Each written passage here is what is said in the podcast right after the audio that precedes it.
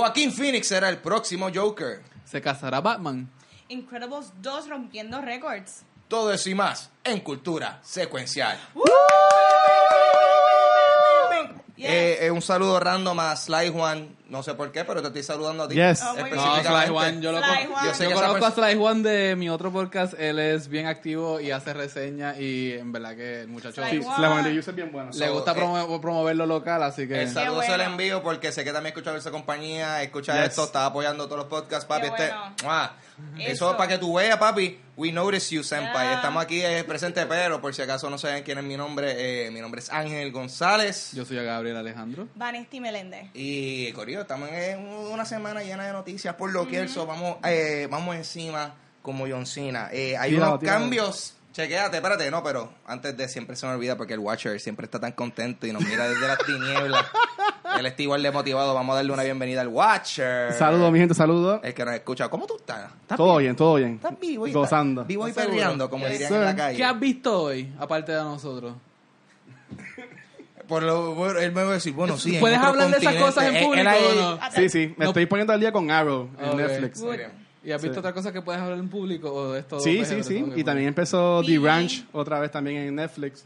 Que ¿Cuál ahí es? tiene el revolú de Danny Masterson, que no saben si se va... Bueno, ya lo sacaron, ya lo votaron. Único- Esa es la de Ah. Ashton. Sí. Ah, ok, me dicen que está La bien funny Netflix. esa. Es, es un... Es raro, es un funny Ok. raro. No, no es para todo el mundo. dark Funny raro. Ah. Como dark comedy o no. No tanto, no tanto. Es, es una comedia bien vieja. Es más, es más clarita. Es una comedia más clarita. De un amigo del trabajo que me habló de ella. Sí. Ujú. Pues esta Dale, le dedicamos más tiempo a un programa que aparentemente no es ni tan bueno, pero vamos a entonces a hablar de las noticias de esta semana. Hay unos cambios en DC Comics y DC Entertainment. Oh, oh, uh, papi, esto está cambiando. Jim Lee se convierte en el nuevo CCO. eh, al Jeff Jones renunciar su posición de presidente y Chief Creative Officer, que eso es lo que significa eh, CCO. Yo iba a hacer ahí la pregunta como que alguien sabe lo que eso significa. Porque está CEO, Chief CEO. Executive Of- Officer, y Sí. esto es el Hay CCO. muchos acrónimos de eso. Eh, sí, y también yo, yo nunca sé exactamente qué es lo que hace cada uno. No, a veces sé se lo los inventan para unos puestos en específico. Lo, Sí, lo sí. creo. Eh, y Jeff Jones eh, lanzará Mad Ghost Productions y tendrá un acuerdo exclusivo de escritor y productor con DC Entertainment. Eh, so, super cool. Bajo este eh, nuevo acuerdo, Jeff Jones va a escribir y va a producir Green Lantern Corps y ah, la secuela de Wonder Woman.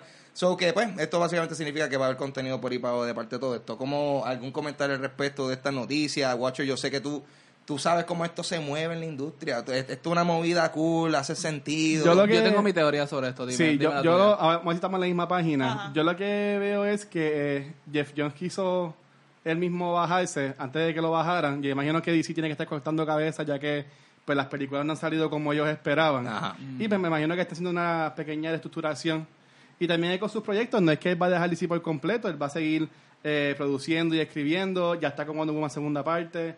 También va a estar a cargo de Green Lantern Corps, que yo entiendo que espero que sea algo bueno para la compañía. Yo lo veo un poco distinto porque Jeff ¿Cómo? Jones tiene una silla bien alta en lo que es en la escritura de cómics. Sí. Ese hombre es bien querido y tiene mucha reputación en los cómics. Él había dejado su aparte un Él poquito. había dejado la parte creativa un tiempo por Eso. hacerse ejecutivo de la televisión, a, a televisión y cine. Al Sí. eso no funcionar, yo creo que lo van a poner a, él a cargo de lo creativo, tanto en los cómics como en el cine, para arreglar el problema de la escritura que hay en Warner Brothers y las películas de DC. Porque él también está apoyando en los de CW, si no me equivoco. Sí, sí, y los de CW es un éxito. Sí. Es un éxito porque Sí. y se pre yo pienso que es que esto es una forma de que eh, Warner Brothers finalmente reconoce la falla que hay en su cre- en su contenido y quieren usar esta figura como que para asegurar, ok, eh, alguien que sabe, alguien que es una fórmula comprobada, haznos, créanos la película del libreto de la película de Green Lantern Corps. El problema es que es solamente una persona, él no te puede rescatar el universo completo. Y esto de Jim Lee, entonces. Yo no quiero decir nada de Jim Lee aquí públicamente, pero Wow, Jim. Lee Oh. se debió haber bajado de ese asiento Sí, sí. ¿Tú crees? tiempo. Sí, Jim Sí. Lee Yo debió pen- haber estado en otro... Yo pensé que. Jeff Jones iba a desligar un poquito de lo del DCU, pero ya veo que no realmente. Porque Bueno, es que a lleva estar- haciendo años como el Golden Boy de, de ellos. Claro. Que él, él tuvo muchos mucho crisis, muchos libros buenos en los cómics y yo creo que él lo que quieren hacer es para tener contenido que sea admirado por los fans en el cine y en la pantalla pequeña, quieren ponerlo a él ahí. Pero él también estuvo bien heavy involucrado en esto de lo de Justice League y ya vemos que esa película tampoco Él estuvo fue como ejecutivo de. Warner Brothers, pero de nuevo, hay 20 No mil es lo mismo. ejecutivos Hay ve- por encima de él que 20.000 deciden antes que él y no, no él. básicamente él no pudo hacer lo que quería. Ahora yo encuentro que él va a estar como que más manos a la obra, Exacto. como que él va a estar porque, mucho más porque es lo involucrado y control. Y es mucho más fácil decir, ok, este libreto vino de Jeff Jones, no mandemos a los 20 editores a revisarlo porque ya confiamos que viene bien, así que déjalo y lo pasan. Pero está Es chévere lo que yo porque estoy bastante seguro que van a hacer. él sé que está bien motivado con esto de la movie de Green Lantern. Green Yo, Lantern ca- Corps. cambiando un poquito el tema, me voy a salir un poco. Yo estaba viendo hoy, bueno, y también escuchando lo- el podcast de Kevin Smith, el de Yeah. Batman Batman and- and Batman. Batman, Batman, yeah. Eh, esta semana que salió el Excelente. Um, estuvieron los dos writers de Infinity Ah, War. de Infinity War, sí. Y como que ellos también van a estar trabajando a la parte también con Russo Bros. en su, en su compañía, que ellos van a estar a cargo entonces de que los escritores le van a dar ellos los proyectos y ellos van a- autorizarlos. Es que Marvel ya tiene como una relación con escritores bastante bien cementadas. o sea, que son, que- son muchos pasos Sí, de, de los sí. escritores. Sí. Ok. Ah, bueno, pues ahí ya sabemos. Pues, hablando de DC, eh, a Corillo, ahora mismo James Wan anunció que el primer trailer de Aquaman va a estrenar en el San Diego Comic Con. Super cool, ok. Eso va a ser el 19. Uy, vamos a hablar de esto. Esto es del 19 al 22 No te de julio. Watcher. Eh, se espera que con este trailer pues DC, DC va a dominar el, el Hall H, eh, ya que Marvel ni HBO van a estar presentándose este año en el evento. So, eh, Aquaman, tú sabes, hay hype, no hay hype. Que está- ¿qué tú- Bueno, yo, ¿Cómo yo tengo, yo voy a hablar porque Ah. esto es DC. Y esto, espérate, espérate, hay que hablar y esto es y esto es poniendo aparte cualquier cariño que uno le Claro. pueda tener a Jason Momoa o a la propiedad de ¿Cómo dejarla aparte? hay que ser objetivo y profesional porque esto es cultura tiene un mal secuencial. track re- record, eso lo sabemos, ¿verdad? Ajá. Pero James Wan ha demostrado que es un buen productor, escritor y director. Yo no me atrevo a apostar dinero, pero si, si hay alguien que puede mejorar esto, quizás sea James Wan. Los Pero- reviews han salido buenos. Los ¿Verdad? Ya hay first sí. reviews. Sí. Sí. Ok, qué Él chévere. hizo Black Swan. so- Ok. Y Gaby, ¿qué tú piensas de Aquaman? ¿Tú eres que salve la Black Swan, que, DC que Universe? Black Swan, que si tú te pones a pensar, Sí, suena como un nombre. No, Black Swan suena como el nombre de una héroe, como Yo que traté. She's the Black Swan. Yo- I ¿Quién tried. Déjala, déjala, déjala. no me hagan caso. sorry. Este, no, yo, yo tengo cero expectativas para esto y cero posibilidades. A mí lo que me llama la atención es que ah, se van a tirar el trailer ya en... La película sale ya mismo, sí. O sea, eh, ¿por qué? Ok, si vamos a comparar un poco DC con Marvel, Marvel te tira un trailer un, Un año, año, antes, cinco años antes ya tiene un teaser. Pues, o sea, mira, faltan meses y todavía no hemos visto nada. Pero no podemos comparar porque esa gente están ahora mismo al garete. Ellos no saben, ellos están como que damage control. ¿Qué hacemos para mejorar? Está bien. Ok, vamos a continuar aquí. Eh, esto, wow, esta semanita ha sido bastante DC-centric porque nos enteramos los otros días que Fox canceló Lucifer. Que, una triste un triste tiempo para hacer Lucifer, ¿tú me entiendes? Ujú, sí, sí. Para ser el ángel eh, de la, de la gente caída. Pero, eh, como un ángel de la guarda, vino Netflix y rescató. Dulce compañía. Está. Bueno, No me desamparen. promo, promo, promo. Dulce compañía disponible en todas las. Now, long story short, eh, Fo- eh, Fox dejó eh, a Lucifer volar hacia las ínsulas del infierno y vino Netflix y lo rescató. So Netflix ahora eh, será el nuevo hogar para esta serie. Eh, y es, es la primera vez, es la primera, el primer Netflix original basado en una eh, una propiedad de DC, porque obviamente todos sabemos que Netflix está al día con, con todas las propiedades de Marvel, que ha hecho un excelente trabajo con, con Daredevil y, y, y todo menos Iron Fist, básicamente. Estamos aquí de acuerdo. Eh, pero cool, o sea, brutal. Ahora yo, yo ahora voy a ver la serie, yo no había visto la serie antes. so. Esto es DC Vertigo, ¿verdad? DC Ver- es más Vertigo porque esto es del Sandman Universe. Sí. Este Ok. Lucifer es del universo de Sandman de es New Gaiman. Y la serie no es mala, yo vi, yo vi parte de la Tiene, primera tiene temporada. mucha fanaticada, como que tiene Sí. un cult following. Sí, no, cuando la cancelaron chévere. fue como también lo de Brooklyn Nine-Nine, que todo el mundo salió a Exacto. rescatarla. Y qué cosa, Fox, dos de las series que ellos cancelaron fueron recogidas bastante rápido. Brooklyn Nine-Nine va para NBC, NBC. y entonces Lucifer brinca para Netflix entonces. Este, yo ahora que Netflix lo va a tener, tengo más esperanza que hagan más cosas como que sueltas al universo de, de DC. Sí. Así que, así Ay. que eh, Vamos a ver qué pasa. creo que pueden hacer más cosas co- creativas, pero este me preocupa porque ¿por qué hicieron esto con Lucifer y no con Constantine? Netflix. Ah, Pues, No sabemos. Que hay detrás. Maybe ellos dijeron, wow, se nos dejamos escapar Constantine, pero vamos a, o sea, a coger Lucifer. Oye, yo, pienso que Constantine hubiese sido mucho mejor. Ellos como quiera la Netflix. salvaron porque él va a estar en Legends of Tomorrow, Legends of Tomorrow sale en Netflix. Eso es de salvarla, eso es como que aplazar la muerte. Yo- I'm sorry. Yo, siempre me quedé esperando porque Ah. Joseph Gordon-Levitt siempre habló que quería hacer esta película de Sandman, sí. él quería producirla, él quería dirigirla, él quería Sí. ser el protagonista. ¿En qué quedó eso? Eso estaba... ¿En qué quedó? Pues ¿Alguien que los ejecutivos de DC y de Warner Brothers molestaron tanto que él Se se, quedó en termi- la mesa. se terminó quitando. No, él se terminó quitando porque se molestó tanto. Querían convertirlo en una película de superhéroes. Sandman no es un superhéroe, Sandman es un personaje bien ambiguo que no puede como que interferir en nada, es como un Watcher. Ok. Y él se molestó mucho y se salió. Qué pena, de verdad, dejaron pasar ese buen proyectito. Pero viene, viene por ahí Lucifer. Continuamos entonces con unas siglas que dependiendo de cómo las busques por internet te pueden traer diferentes resultados. Eh, la BBC América anunció que Doctor Who tendrá un... pa- ¿La qué? Yes. ¿La qué? Yes. Anyway, anyways, eh, el anuncio... Qué porquería. Tíralo. BBC América anunció que Doctor Who tendrá un panel San Diego Comic Con. eh, Yes.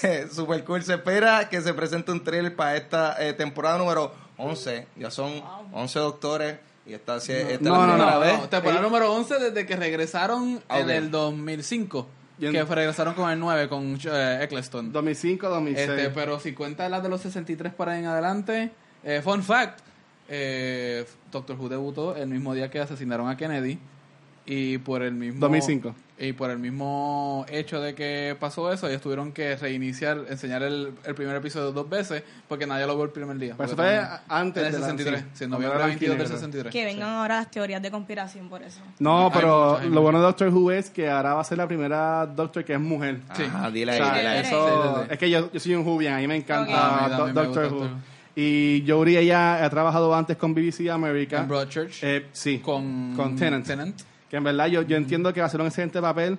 Ellos nada más tiraron un pequeño teaser de nada más siguiéndola a ella cuando la anunciaron. Su personalidad en Broadchurch es bien distinta, así que yo quiero, me interesa saber cómo va a convertirse en un Doctor, cómo va a ser... Puede que combine bien porque quien va a ser el series runner ahora es el que te tenía a Torchwood. Sí. Que yo, yo entiendo que Mucho van light. a combinar. El primer monstruo de Torchwood era un fantasma que tenía sexo con la gente. Es que Torchwood era más serio. O Y sea, y era era- una, era una nube de gas. Sí. Y ellos, ellos, como tiraban por la noche de esa serie, pues ellos tenían más libertades en cuanto a esas Pero cosas de que nuevo, Doctor Who. mi problema es que por qué y cambiaron de showrunner de Moffat, que ya estaba quemado hace mucho tiempo. Porque todo el mundo odiaba a Moffat. Sí, pero para mí el mejor que tenía pot- potencial de ser el mejor doctor era Capaldi Sí, mano. y no se lo dieron. Pero Porque fue- la escritura estuvo tan refrito. No, pero es que tres temporadas ya con, un- con un showrunner y una, una- un refrito de escritura, Sí. tú te vas a cansar. Así que, me- ¿por qué se lo dan ahora una oportunidad nueva? Que está chévere que se lo den. Pero me hubiese gustado ver a Capaldi con un buen escritor. Maybe él vuelva para algún aniversario o algo así por el que estilo. él salió bien del, del rol, así que, pero fue, él tenía potencial de ser el mejor de los Sí. nuevos. Mira, yo el único capítulo que he visto de Doctor Who ha sido el de Weeping. Weeping Angels. Blink. Porque eso fue Blink. lo... Blink, Ah, llama ok. Sí, todo el mundo... Sorry. ¿El, el Sí. del planeta o el de.? Como el de que... Yo asumo que el primero. Sí, porque la, es- la gente- mucha gente usa ese episodio Gente, como que borren de- a, Introducción. borren a Vanesti de Ahí fue Instagram. como que Vanesti, tienes que ver Doctor Borren a Who. Vanesti de Chequeate Instagram. este capítulo. Lo vi, Y lo curioso es que- chévere. Hashtag no Vanesti. Pero como que lo dejé ahí pendiente, lo voy a ver eventualmente. En ese episodio el el doctor casi no sale. Sí. Ah, no, Por, no, por no es súper bueno, pero lo curioso es que episodio es bien famoso, pero él casi ni, ni sale. Le sale pues, la, la, la cinta que ella le da play y como Ajá. que lo ve y él le está explicando qué hacer y ahí es que sale. No, me pero Doctor. Who ahí me encanta, pero está bien. Yo el único episodio que he visto de Doctor Who es ese, el que sale el doctor y salen Los lo- robots. los eh, Daleks. Todo, todo. Y sale, sale el phone booth. Á- Ángel es fanático Y número uno. sale eh, eh, el, el, el que hacía así La doctora de la Harry enfermera. Potter. Fun fact: Eh, Ángel. Ángel no ha visto Doctor Who, pero no se ha perdido ni un episodio de Sunshine. Así que. Uh, el remix. Ok, dale. Mejor que Doctor Who. Anyway, vamos a, vamos a, vamos a hablar de algo cool. Sí, dale, Vamos a hablar de dale. algo cool y es que Joaquín Phoenix va a interpretar a de Joker. Eh, Yes. esto, esto es noticias para mí. Va a interpretar a The Joker en una película dirigida por Todd Phillips y que será producida por Martin Scorsese. Scorsese. ¡Woo! Interesante Scorsese. Y va a tener un presupuesto de 55 millones, lo cual realmente es chavería en comparación a lo que invierten en este tipo de películas. 55 millones para una película de The Joker dirigida por Martin Scorsese. Interesante. Yo, quiero ver esto. Joaquín Phoenix, yo em, lo puedo ver. Lo puedo ver. Joaquín Phoenix, eh, yo siento que él es un actor bien interesante. Él, él, él, él tiende, él tiende a coger unos roles bien Claro. raros. Porque, Por algo le interesa. Por ahí, por algo le interesa. So, yo estoy totalmente a bordo con, con que él haga eso. Él nació en Puerto Rico.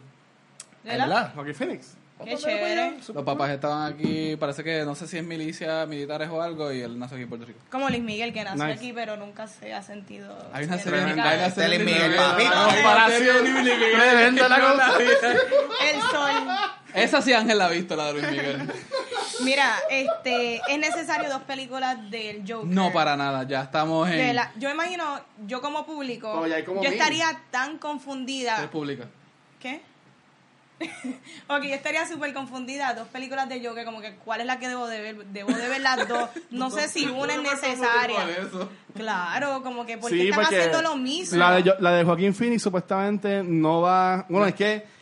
Es que Ya ya, no hay continuidad, na- porque que ya, ya no nada más no continuidad. tiene que continuidad, pero a la misma vez, pero es necesario. No, no, lo nada, es, no lo pero Maybe they're trying to Scorsese. save it. Pero Scorsese, Ahí, ah, interesante. ahí vale la pena, exacto. Sí. Ahí mira, Joker, bye. Honestamente, Bye, y, Leto. y mala mía, Vanetti, pero yo estoy más pompeado para ver la de Joaquín. Phoenix que la de Jared Leto. No, tú metes de Joker. Scorsese y Leto se me va, o sea, Sí. bye. Ahí está. Dama y caballero, Pele Puerto Rico, Joaquín Phoenix por encima a Jared Leto. Find out cuando salgan estas películas. Eh, Gaby, cuéntame lo que leíste esta semana. bueno, en el segmento... Las Mira cuál va a ser la música de mi segmento. Gaby lee cómics. Tengo que hacer una Bien animación o algo. Sí, sí. Nosotros tenemos como que el presupuesto para hacer unas animaciones que vamos a estar Seguro. haciendo aquí. Esta semana vengo con varias reseñas de cómics, porque eso es lo que yo reseño cómics, si parece el libro. Mira, la primera es Batman número 49. La semana pasada yo hablé de este autor que se llamaba Tom King, Sí. Que yo dije que era un hombre de- del mundo moderno que escribía muy bien. Pues él también está escribiendo Batman, y está escribiendo Batman. Al principio fue un poco como que difícil adaptarse porque no se sabía qué el hombre iba a hacer. Y poco a poco fue adqu- adquiriendo su voz. Eh, tiene un artista que lo acompaña en esta en este mundo que se llama Michael Janin, que hacen cosas bien interesantes.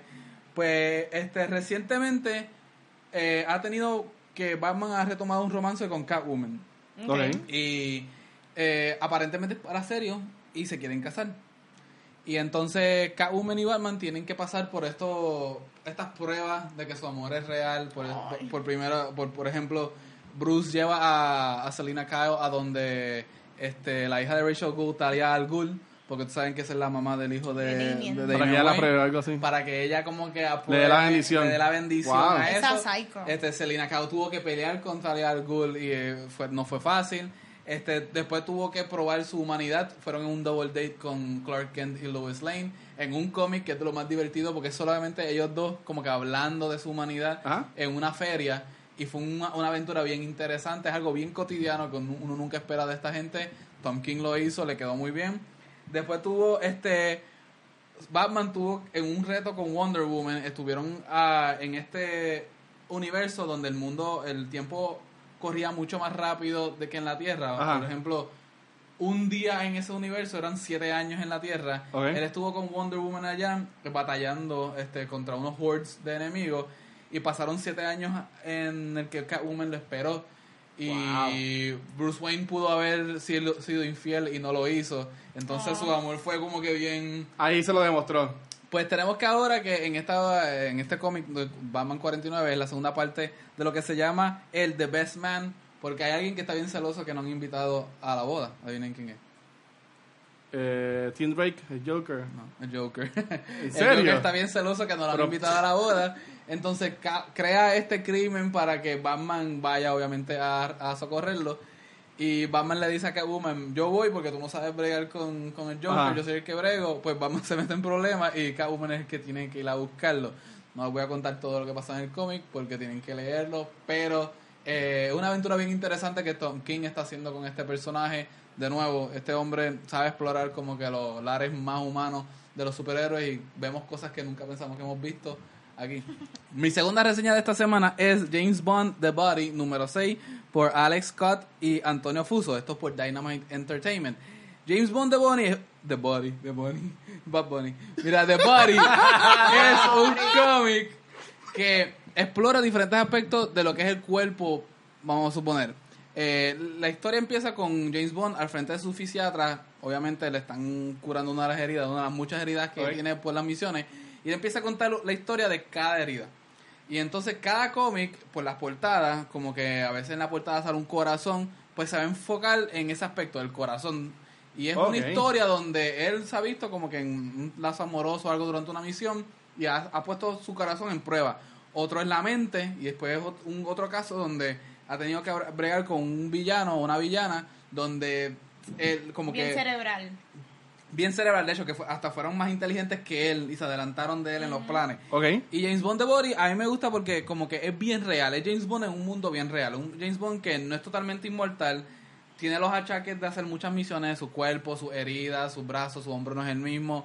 Es, es, es un mundo moderno, habla de Brexit, habla de un mundo político. Ok. Obviamente que él es co- como él es bien británico, sí, sí. habla de habla del Brexit como que y toma y es y es contra terrorismo como que moderno como lo conocemos también entonces es un libro que es bien interesante Al Scott él tiene una racha de como que comenzar unos libros bien interesantes a veces no lo sabe por dónde terminarlo pero en este libro como que le está yendo muy bien es como que un concepto que comenzó y lo está da- llevando ¿Esta Eh, serie ya lleva par ejemplares o...? estos son seis ejemplares este es el último Ok. en este, la portada es una bala, pero él se ve reflejado en la bala. Por lo tanto, la historia tiene que ver de él como persona completa, como él es como que un muerte como que asegurada, license to kill, lo, lo han dicho de él. Y es un libro bien interesante, tienes que leerlo eh, los to- todos. Yo estoy reseñando el 6 porque es el último que hay en la corrida que sale ahora. Pero lo recomiendo que lean los seis, porque si Están sacas buenos. uno fuera de contexto, como que no vas a entender es la dinámica de toda la serie. Finalmente, eh, voy a reseñar Punk's Not Dead número 5 por David Barnett y Dee Cunniffe. Esto es por IDW. Eh, esto es una historia sobre un muchacho, Fergie Ferguson, que tiene una historia bien particular. Su mamá como que es de estas personas que va buscando dinero en programas como Maury y estos Jerry Ok, Springer. ok. Y entonces ellos actúan como si él fuese el, el muchacho como que malo, que tiene que ser reformado. Sale en, en María Polo, ¿cómo se llama? Salen estos programas en Laura en América, etcétera. Pero cerrado, cerrado. cerrado. ¿Quién tiene la razón? Quien tiene la razón, pero, pero esto- todo eso es un show. Ustedes saben que todo Este eso es un el show. Este show es ¿Qué? Que tú me estás diciendo a mí que esos shows de esa fuerza, todo eso es montado. Todo eso es un montón. Ah, ya. hecho, Spoiler, hecho, spoiler. Vieron a Giovanni ¿a ti- Vázquez. Ángela, ¿no te llamó para salir en uno? Mano, yo, a mí, yo, yo conozco han- gente que, que han Sí, ido para eso. sí, a por mí eso. me encantaría. ¿Verdad? Por favor, producción. Si necesitan gente para esos shows de jueces, caso cerrado, mira, yo voy a todas. Yo lo que quiero saber, Es mi up, tú me dices, yo te envío el headshot. I Yo- don't give a shit. yo lo que, yo lo que quiero saber es si ellos te dan el libreto a ti y dicen tú tienes que hacer el papel de este muchacho, Ah. Yo vamos a suponer drogadicto, te- etcétera, Ah. o si te dicen Eso lo inventan. improvísalo, improvísalo, Yo, a ver ah, por dónde va. Este a, es el caso. A mí me tiene, yo tengo entendido de que ahí, tú sabes, hay, hay, hay te, aparece un personaje, pero hasta cierto punto tú puedes Improvisarlo. triplar. Ah, qué bueno. hacho, hacho, loco, lo voy a hacer una de mis metas. Eh, Sí, sí, sí. Ah, te de quiero ver en uno de esos y lo vamos a, Yo a- quiero lo vamos a compartir en cultura Sí. secuencial No, no, y no. ustedes van a saber No, eso no, no. primero que. Tú no a que tú Y me lo, vas a... y lo vamos a analizar. Sí. Mira Ángel aquí, mira Ángel aquí, mira cómo Yo ellos, no así, ellos así peleando sobre la custodia de unas cartas de Yugi o cosas así. Me robó mi colección. Pero te- tenía Exodia completo, mano, y, y ella se lo quiere llevar. Este, anyway, anyway. Eh, Pues, pues So, este muchacho, Fergie Ferguson, viene de una familia así. Y una vez cuando está saliendo del aeropuerto Ah. de Heathrow en Londres, conoce el fantasma de un artista de punk bien conocido que es Sid Vicious de los Sex Pistols. nice. Oh, nice. Wow. Y él se da, y el fantasma aparentemente está merodeando por el aeropuerto, se da cuenta que este muchacho lo puede ver, entonces se convierte como esta con conciencia que lo sigue para otras partes. Y el cómic, la serie, es No de este muchacho, que por eso se llama Punk's Not Dead, porque es como que. Sid Vicious, el fantasma, sigue por ahí.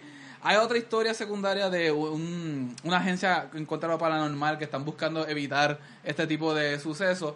Entonces tienen que tener cuidado con ellos. Pero por ahora la historia se ha convertido en cómo Fergie, el muchacho, no es Fergie Licious, este, Ah, puede como que arreglar su reputación en la escuela. Él no es muy popular, él no es bueno con las muchachas. Y Sid Vicious le dice qué hacer en esa situación. Después que me cante el himno, estamos bien. Ahora, yo le pregunto a ustedes aquí en el panel de cultura secuencial. Yes. Si ustedes tuvieran un fantasma de un artista que ustedes quisieran que lo estuviesen aconsejando, ¿quién sería? Chevy. Chevy. Chevy está vivo. Eh, ¿Chevy está vivo de verdad? Mira, oh Dios mío. Eh, A mí me imagino a Ángel con Chevy como fantasma, como que debería hacer esto. Es bueno. bueno, ok, es ok, ok. Chevy, Che- Chevy, ¿y qué, y qué tú piensas de, de qué tú piensas de, esto- de este regalo que yo le acabo de hacer a mi madre? bueno. bueno. Ay, Dios. Chevy, Chevy, acabo de atropellar a una señora de 60 años. ¿Debo irme o me quedo? bueno. Vanesti, y, y tú, Vanesti. Mano, dame un, se- dame un segundo. Estoy tratando de pensar. Yo, yo voy a decir el mío. Sí. Yo, yo quisiera hablar con Raúl Julia. Wow, Sí. sí, Ah, sí. ya sé, Uh, Sí, yo wow. hablar con Raúl Julia. Buenísimo, yo buenísimo. sé, yo no sé si sería el mejor consejero, pero Heath Ledger. Porque Ah, me- yo pensé que iba a Hitler. yo pensé que iba a Hitler yo. Vale. Heath Ledger, ok.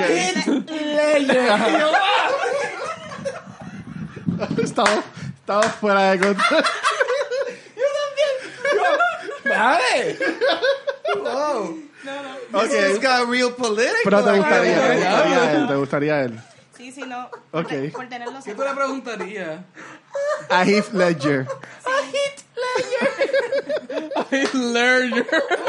Whatever.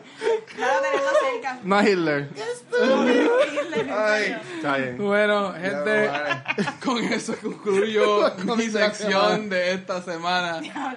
Vean, vemos cómo los cómics se pueden, pues, adaptan a todos están están para todo el mundo. Así que, gente, sea Punk's Not Dead, sea Batman o sea James Hitler. Bond, hay algo para todo el mundo aquí. Así Yes. Sí, Este podcast va dedicado a Heath Ledger. que, ya, Chevy. Eh, vamos a Chevy. En paz descanse. Chevy, que en paz En paz viva, en paz viva. Pero si en algún momento... Anyway, whatever. Dale, dale. Vamos a hablar ahora de cosas gufias. Vamos a hablar de Incredibles 2. Woo. Incredibles 2 ha roto un par de récords. Este vendió en el first weekend 180 millones, convirtiéndose Sí, en el octavo mejor opening de todos los tiempos y en el mejor opening para una película animada, Animada, sí. pasándole a Finding Dory. Y también la, la mejor P- PG, que le ganó también a Beauty and the Beast. Exactamente. Este, Todas de Disney. La primera y la segunda. Fue- la primera y la segunda fueron dirigidas por Brad Bird, que el que no conoce un poquito de Brad Bird, Brad Bird también dirigió Misión Imposible Ghost Protocol, que para mí es la mejor de esa Es, franquicia. el- es el ahijado de Larry Bird también. de Hitler. Chico. este súper buena. A Este, Brad Bird ha demostrado que él sabe dirigir live action, como sabe Puede manejar dirigir todo. Este, películas animadas. So, Sí. ¿La vieron? Cuéntame. A mí la película, pues, eh, yo la vi. Eh, yo te voy- tengo que Yo ser, la vi. tengo que ser bien honesto. Yo no me monté en este tren de Incredibles mayormente porque nunca vi la primera hasta como una semana antes de salir la segunda. Ok. Este, reconocí el fenómeno porque he visto mucho en internet que a la gente mucho le gusta referenciar la película mucho eso que reconocía que era algo grande Sí. pero no vine a verla hasta como una semana antes y sí es una película que está bien ejecutada en todo Sí. aspecto o sea escritura es excelente eh, para animación del tiempo es excelente en esta segunda me di cuenta que es igual de excelente. Pero no rompe nada de esquema, sino que safe. se queda en la fórmula de Sí. ser seguro. Paint by numbers. Y eso no es necesariamente malo, especialmente pensando que esta película es dirigida a menores. Como que eso es excelente para los menores. Pero a veces a- con la segunda la secuela de algo uno quisiera como que, que rompieran la fórmula o, hubo, o hicieran un plot twist que no necesariamente hubo. Uno sabe quién es el villano desde el principio, uno se lo espera. Fíjate, Entonces, yo y este, yo pensaba que era que era el, el muchacho, no la muchacha. Exacto. Bueno, te, hay un detallito que te expli- especifica en quién es, pero en ese sentido ya tú sabes quién es, por dónde se dirige la película, Sí. así que no es no es mucho eh, no es como que mucho polémica, no es mucho pero sí me gustó que bregó con unos temas de lo que es el masculino, lo que es el padre. Este me gustó que bregó con temas como pues este si la mamá trabaja, quién es que se queda en la casa. El papá tiene un problema con ser un stay at home dad. Sí. que, Es acostumbrarse. o sea, hay machismo, hay como que estos, te- estos temas de como que El las concepciones swap sí, es de- bien- bien chévere de que los lo roles de género de- en la sociedad.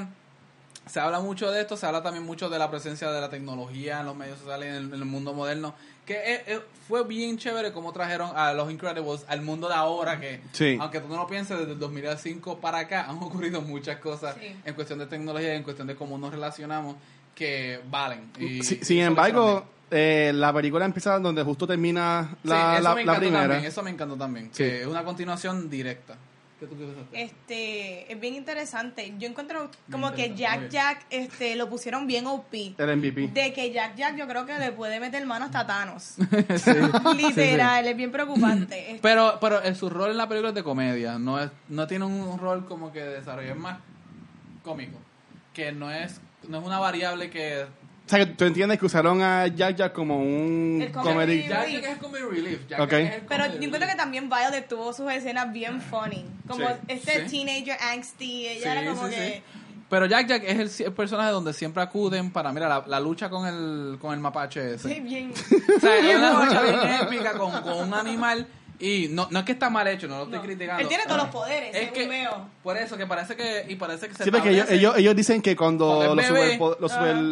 Superhéroes, superhumanos, whatever, eh, son niños, son bebés, pues ellos están todavía descubriendo cuál es su poder y pues los tienen todos. Y por eso es que Jack Jack, pues, básicamente tiene todos los poderes a por Hasta haber. Demon Baby él es. Sí. Así que, es, es- o sea, en- en- entre todo, es como una, una buena película. Tiene buenos mensajes de la familia, buenos mensajes de lo que es ser como que devoto a una familia, pero también querer lo mejor para ellos y estar a una distancia. Y realmente es como que no, no le vi nada malo. ¿Cómo, cómo ustedes vieron esto de que ellos siguen implementando y trayendo muchos otros héroes para que ellos vean que no solamente son este esta familia? En la primera, pues tú lo viste, tú lo veías en estos clips que tiraban por la televisión sí, sí. blanco y negro, que cuando sabrían primero y después cuando los, cuando los cogieron. En esta segunda, pues tú eres todos cuando ya pues son legales y están todos en la fiesta. Exacto, que eso es uno de los temas. Y se van lo conociendo, presentando. legalizar esto de los superhéroes. La percepción. Y damage control. Sí, la percepción Sí. que quieren cambiar. Eh, quieren cambiar la percepción de los superhéroes. Para que no recuerden, en la primera película los superhéroes son ilegalizados por la destrucción que causan. En la segunda de esta película, una de las personas un- que viene de, de afuera Sí. se da cuenta que es todo una- un problema de percepción. Sí. O sea, la gente ve una cosa, pero la gente ve otra. Que eso tiene que ver con el mundo político que vivimos hoy día. Que es toda una cuestión de percepción. Exacto. Entonces quieren educar a la gente mostrándole la, la, la perspectiva de un superhéroe para que ellos empaticen o simpaticen con esto. Y pues así es que ellos quieren para que se legalicen los superhéroes nuevamente. Pero de nuevo, entre todo hay problemas atrás y... Claro. A mí me gusta mucho Pixar porque Pixar sabe hacer estas películas animadas para niños, pero también con temas Sí, de sí, adultos. totalmente. Sí. Que como que ambos podemos este apreciarla. Que tengo entendido que el 31% de las personas que vieron la película fueron adultos. Sí. So, todas estas personas adultas que la vieron a lo mejor hace 14 años, quizás tenían la misma edad que yo, yo tenía 14 y ahora tengo 28, so, está bien chévere. No, a mí me encantó, en verdad. Bob Odenkirk se seguía como en, en el personaje. Jackson. Frozen, Jackson, Frozen todo, se sí. solidifica como lo mejor que hay en cuestión de superhéroes amigos. Como Sí. que- y no solamente es, no es un supporting role, él- los poderes de él sí ayudan un montón. O sea, él es tan central a los Sí. Incredibles como cualquier otro. Y a mí me gusta ese, ese personaje de Frozen desde la primera película. Es como que este tipo es más que central, especialmente cuando nos damos cuenta que han eliminado a los otros. Como que lo han ido eliminando poco a poco desde la primera, ya no quedan tantos para la segunda. Hay nuevos, hay nuevos que se quedan en el escondido. Y de hecho, yo no sé si ustedes vieron, sintieron una metáfora con esto de esconder los superhéroes cuando la muchacha este, le dice a ella, yo siempre he vivido escondida y ahora puedo ser libre porque tú estás cambiando la perspectiva. Como la sexualidad. Lo que es sexualidad, exacto, de identidad de Exacto. género. No sé si ustedes vieron eso ahí, como que le están dando las gracias a esta persona porque está siendo abierto sobre sus Le poderes. tiraron ese sprinkle ahí para... Sí, sí, y es algo que se- hasta se vio en la de Peabody and Sherman. No sé si ustedes vieron esa película animada de Peabody and Sherman que Sí, sí, sí. él adopta a un humano y le dicen, por eso es que ustedes humanos no pueden tener hijos. Y era Exacto. como que, oh, tocaste Right. ese tema, fuiste para eso con la metáfora del perro. Pues aquí hacen lo mismo. Y de nuevo, como tú dijiste, las películas de Pixar, tú las ves para niños, pero eso tiene... Pues si tú fueras, Ah, ok, viendo ya que los de Pixar, vamos a entrar un poco entonces a, a esta gran historia de lo que es, eh, de lo que es Pixar y, y las películas. Este, ¿Cuál ustedes entienden que es la mejor película de Pixar que ustedes han visto ahora mismo? Cars 3. Cars 3. Diablo, eso está en las peores La. Indudablemente la, mejor película de Pixar, Fight Me. Eh, para mí la mejor de Pixar es la primera. Pero Toy, Toy Story 1. Story. Toy Story 1. O sea, Toy Story 1 fue la, la película más balanceada y más excelente en cuestión de... No, por supuesto, cabe mencionar que no es Cars 3. Sí, estoy de acuerdo que es Toy Story. Sí, como que, que wow, yo... Yo como todo el mundo aquí, todo el yo mundo... voy a ti, Ángel, Todo el mundo, todo el mundo No, aquí. quédate, quédate, defiéndela, Yo defiéndela, yo defiéndela. Cars 3 y todo el mundo aquí. Wow. Me quedé. No, yo sé que... Bueno, pues yo, literalmente no, mi lista yo- de la peor. no podemos Yo hablar creo más contigo. así Ya yo no voy a hacerte caso. you. No, pero Toy Story 3... Güey, güey, yo dije Toy Story 1. Que diga Toy Story. De hecho, Toy Story Es que- 1... Toy Story o Cars. Fact. No, no, es que sí, mezclé Cars 3 con Toy Story 1. Toy Pon- Story 1, estoy Ah. de acuerdo que para mí es la 1. O sea, pa, lo voy a decir rápido para que tú digas lo tuyo. Papi, that, that was the one that started it all. O sea, eh, Sí, sí, rompió sí. los esquemas. Me, no, no, o sea, fue la primera vez que yo vi una, CGI, un- al sí, CG sí, sí. formato largo. Sí. De esa forma. Sí, lo sí, más sí, que sí. había visto eran pequeños cortos, lo que- cosas experimentales, lo que sea. Eh, so, para mí, tú sabes, esa, esa fue pionera en 20.000 de, Claro. de cosas que vemos hoy día en todo ese tipo de Fun películas. fact, yo cubrí mi cuarto cuando yo vi Toy Story de las nubecitas de Andy. Yo tracé Ah, una fue. original y después la Ah. seguí copiando para hacerlas porque... Nice. Y, y el corto que le abrió a Incredibles para volver a The Incredibles. Bao. Bao, Bao. bueno. Es una historia sobre una metáfora de una madre con su hijo Sí. y fue lo mejor también que hubo. Eh, me, me encantó, pero sí, Sí. ¿cuál es? Es el primer corto dirigido por una mujer de Ah, Pixar. para mí es el mejor. Mm, Pues ya, para- mira para allá. Solo hace la mejor. Sí. Pues sí. Pero- Vale, ¿cuál fue tu ajá. favorita de las de Pixar? Mira, esto es bien subjetivo. Yo no estoy diciendo que es la mejor. Es mi favorita. Doctor Strange no es de Pixar. Porque me identifiqué con ella. Y me encantó mucho Inside Out. Inside, Inside Out. Ah, Muy no, buena. Yo a mí me gusta porque esta persona que siempre está como que bien in my head y siempre es como que overthink mucho, TMI, estoy dando mucha información de mi vida. Pero sí me gustó mucho, me gustó mucho esa película y yo probablemente esto no es popular, pero a mí me gustó mucho A Bug's Life. El es súper. Pero yo te diría, a mí... nada más O, o que me para, gustó- o, o para el público castellano, una vida de bicho es importante para que. Porque yo sé que hay gente de España que. Tírale no el escucha. blip Yo, yo ahí. chequeo las estadísticas. Sí, pero o sea, a mí nada más que me gustó fue Wally. Ok, Ah, claro, a mí. Wally en verdad, yo pienso que cuando Pixar tiró Wally, que vino Up, fue cuando ya empezaron a, a venir con esta combinación de son películas animadas, pero vamos a tirarle un Con un giro. mensaje. Pero Sí. fuerte. Pero si tú supieras que Wally la critica mucho, pues básicamente el mensaje, porque piensan que es muy propagandista para la cuestión de global warming, etcétera. Ah. Que pues si tú crees en global warming no tienes problema, pero la gente que no cree en el calentamiento global tiene un problema con esa película.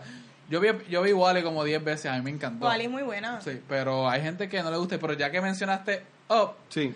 Que Up tiene las mejores presentaciones e introducciones de una película que es, te muestran una narrativa completa en, sin hablarte y en un cuestión de un minuto, dos minutos.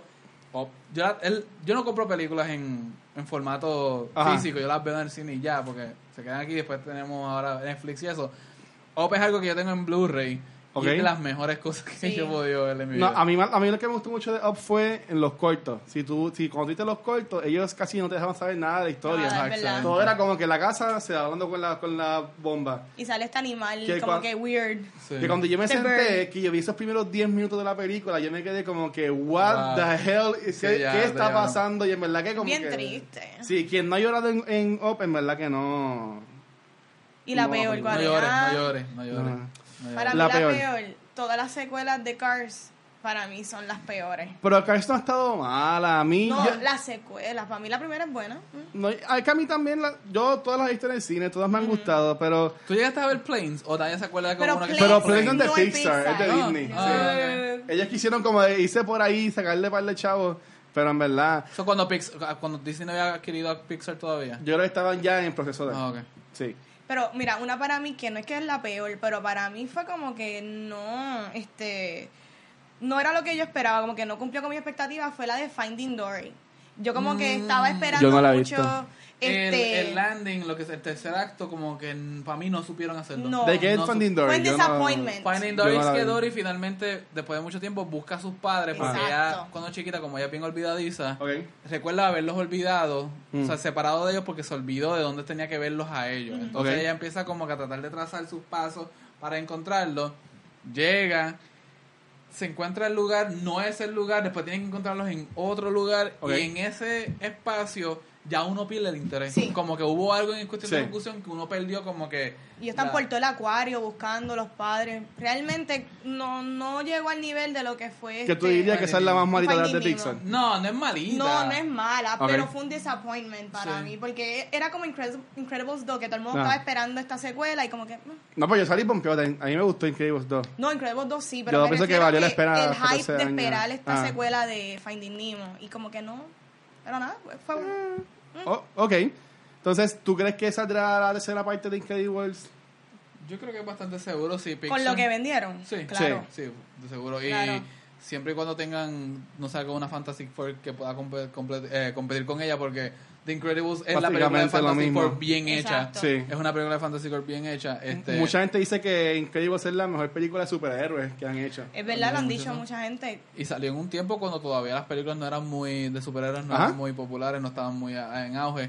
Pero sí, eh, Incredibles 2 salió muy bien. Algo que quiero traer, que es que no sé si se dieron cuenta, en, en Incredibles 2 hay una parte que eh, no me acuerdo si era Elastic Girl o Mr. Fan- sí, Elastic Girl. Ella Ah. está mirando a través de un cristal afuera y hay algo, una compañía, un edificio que dice Quest. Y la letra de Quest era la misma de Johnny Quest.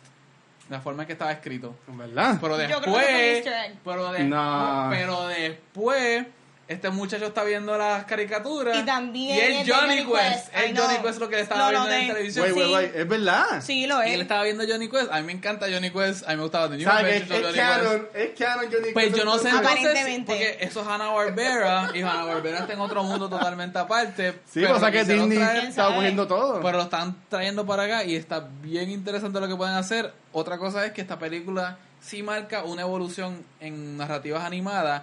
No sé si se dieron cuenta de cómo fluía la animación a un nivel de que Hermoso. hermoso. eh, tenían, cuando él está viendo Johnny Quest, es todo animado alrededor, pero después es 2D, lo que se está Sí, viendo en cámara y se ve bien brutal como quiera. Eh, si tú ves la primera de Toy Story a lo que es The Incredibles 2 ahora, No, o sea, tú ves una evolución de lo Sí. que ha sido la- el mundo animado, que yo creo que todo el mundo debería ver, honestamente, solamente por eso de cómo ha evolucionado la narrativa animada en 3D, honestamente se, Sí. se los recomiendo. Yo encuentro que sí, ellos van a hacer una tercera parte, hay que hacer un time jump, este, por lo menos un par de años que ya Violet esté en la universidad, Y ya- ya que esté- ya, Ya ya que esté más grande, desarrollando sus poderes. Me gustaría ver eso, porque como que no quisiera una secuela de inmediato. Sí, en verdad. Sí, yo les preguntaría, bueno, les voy a preguntar, ¿a de estas películas de Pixar que no han sacado secuela, cuál ustedes piensan que sería una buena para tirar una segunda parte o hacer una trilogía o algo así? Box, No-. No, no, yo de verdad que no, no veo ninguna Para que que en necesite una se secuela.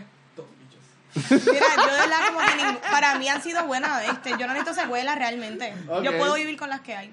Exacto, yo también, yo soy una persona que hasta Stranger Things para mí no necesito una secuela. Yo odio las secuelas de las cosas. Pero déjame ver, de las que están y... Es que para mí Toy Story que fue la mejor ya tuvo su secuela y, de- y yo quisiera decir que paren ya Bueno, la por ejemplo, um, Inside, Inside Out, Coco, Brave, eh, la misma Wally, cómo tú haces Coco de nuevo? No Dos sé. cocos. Y es como que la abuela o cuando él está viejito. Ujú, No sé, yo, yo encuentro que está bien. Yo prefiero ver contenido original, como que o- algo nuevo de Pixar. Yo diría, Ajá. yo diría, Cars 4.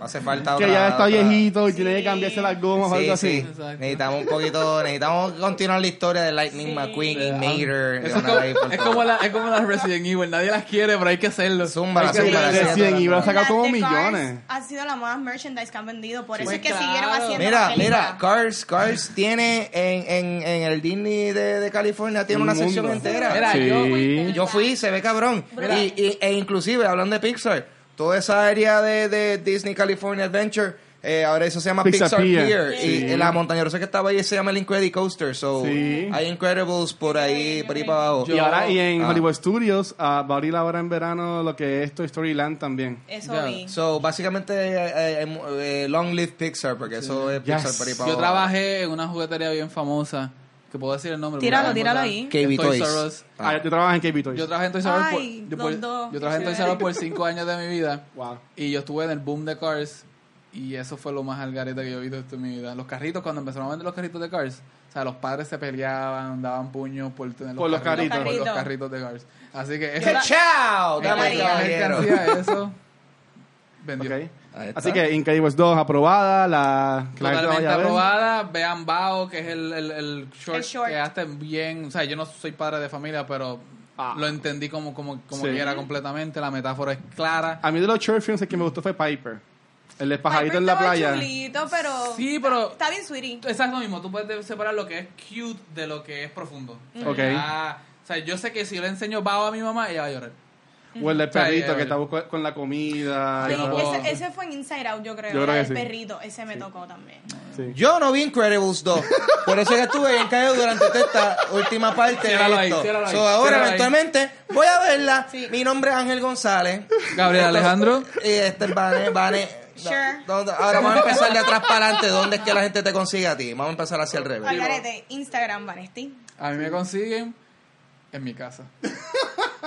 Búsquenlo. A mí me consiguen en Instagram Victoria como Pau Pistola y tengo un podcast, si escucharon el blog aquel discreto que tiré ahorita, Dulce Compañía, disponible en cualquier aplicación de podcast y en mi canal de YouTube y ahora el Watcher, dinos qué es cultura secuencial y dónde consiguen esto. Bueno, mi gente, Cultura Secuencial nos pueden conseguir en cualquier proveedor de podcast. Ahora mismo estamos en Stitcher y también en iTunes Podcast. Nos pueden buscar, suscribirte al canal, darle like a los capítulos, nos pueden dar reviews también por ahí. Si nos está escuchando en el formato de podcast, también nos pueden buscar en formato de video. Estamos en el canal de YouTube, nos pueden buscar ahí, darle subscribe ahí, también comenta. Y también nos pueden conseguir en las redes sociales como Cultura Secuencial en Facebook e Instagram. Y saludito que la gran mayoría de la gente que nos está siguiendo en Facebook son este de México y República Dominicana, mi gente. Saludos. La mayoría de la gente Estamos para todos, gente. Estamos para ¡Órale, todos. ¡Viva México! México le ganó a Sí. Alemania. Bien merecido. Muy bien. Muy bien. Fútbol caliente es lo que hay. Ahí está. Bueno, Cori, Sigan. esto es Cultura Secuencial. Gracias por estar aquí. Nos vemos. Ya, gracias.